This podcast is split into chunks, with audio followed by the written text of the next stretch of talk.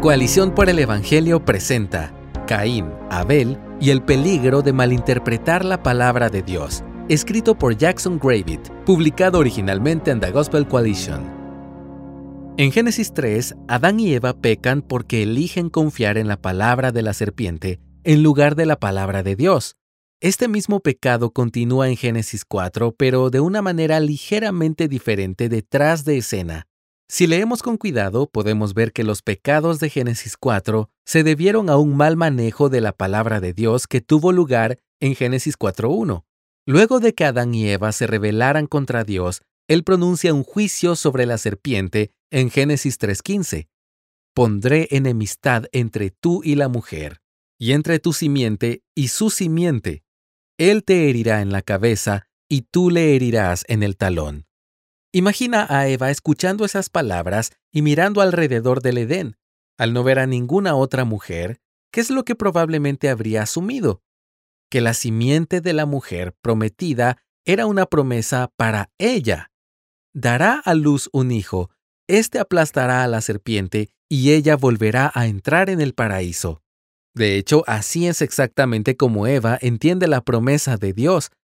Tiene un hijo, lo llama Caín y lo explica así en Génesis 4.1. He adquirido varón con la ayuda del Señor. El nombre Caín suena parecido a la palabra hebrea que significa he adquirido. Se llama literalmente el que he conseguido. La emoción de Eva es evidente. Caín, el adquirido, es la simiente que Dios ha prometido. En Génesis 4.2 dice que Adán y Eva tienen poco después un segundo hijo y lo llaman Abel. Eva se muestra esta vez menos entusiasta y ni siquiera explica por qué eligió su nombre. Sin embargo, las escrituras lo explican en otros lugares. Abel es la palabra más destacada del eclesiastés. Se traduce como vanidad. Eva ya tiene a su adquirido que aplastará a la serpiente y la devolverá al paraíso.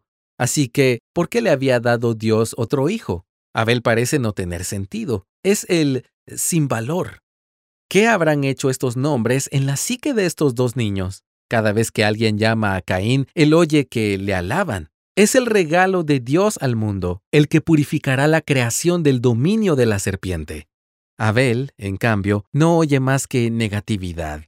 A diferencia de su hermano, él carece de propósito. Esta división de carácter se muestra cuando los hermanos ofrecen sus sacrificios. Dios había dado un paradigma de sacrificio al matar un animal para cubrir la vergüenza de Adán y Eva en Génesis 3:21. Los sacrificios de animales son sangrientos, sucios y malolientes, y las personas arrogantes no siempre se sienten atraídas por el trabajo manual. Por supuesto, Caín elige sacrificar a su manera, sin seguir el ejemplo de Dios como hace Abel. Es un principio que la Biblia cristalizará más adelante. Dios se opone a los soberbios, pero da gracia a los humildes, dice Santiago 4.6, por ejemplo. El rechazo hiere el orgullo de Caín y finalmente su arrogancia le lleva al asesinato y a la apostasía. Esto lo puedes leer en Génesis 4, 8 y 17. Te animo a comparar esos textos con 1 de Juan 3.12 y Judas, verso 11. El pecado detrás de los pecados de Caín. La arrogancia, la ira y la apostasía de Caín son las más notables, pero detrás de ellas se esconde otro pecado. De hecho, el principal pecado de Génesis 4 es el mismo que el de Génesis 3. En ambos capítulos, el pueblo de Dios falla en atender sus palabras. En Génesis 3, Eva es engañada y eso la lleva a desconfiar de la palabra de Dios. En Génesis 4 confía en la promesa de Dios, pero la interpreta y aplica de forma errónea. Piensa que la promesa se refiere a ella de forma literal y que tendrá un cumplimiento bastante inmediato. Sus creencias erróneas sobre la palabra de Dios la llevan a dar a sus hijos nombres horribles y potencialmente también a criarlos mal. Esto a su vez cultiva la arrogancia de Caín, que culmina en la ira, el asesinato y la apostasía pero todo se derivó de un mal manejo de la palabra de Dios. Cuando me encuentro con los capítulos 3 y 4 de Génesis, me siento desafiado a reflexionar sobre mi propia relación con la palabra de Dios. Génesis 3 me impulsa a preguntarme si estoy confiando en ella como mi máxima autoridad Génesis 4 me lleva a preguntarme si estoy siguiendo el mandato de Pablo en 2 de Timoteo 2.15 que dice lo siguiente, Procura con diligencia presentarte a Dios aprobado, como obrero que no tiene de qué avergonzarse, que maneja con precisión la palabra de verdad.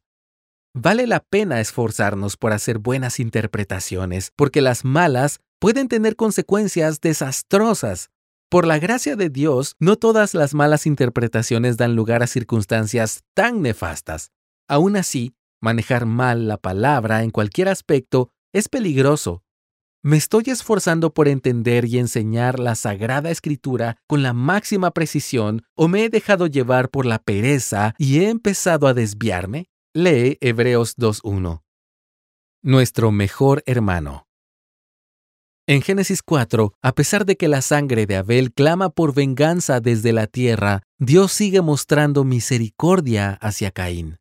El autor de Hebreos retoma esto más adelante. En Hebreos 12:24 enseña que la sangre rociada de Jesús habla mejor que la sangre de Abel. Si Dios está dispuesto a mostrar misericordia a Caín cuando la sangre de Abel clama venganza, ¿cuánto más debe estar dispuesto a mostrarnos misericordia cuando la sangre de Jesús clama perdón? Lee Lucas 23:34.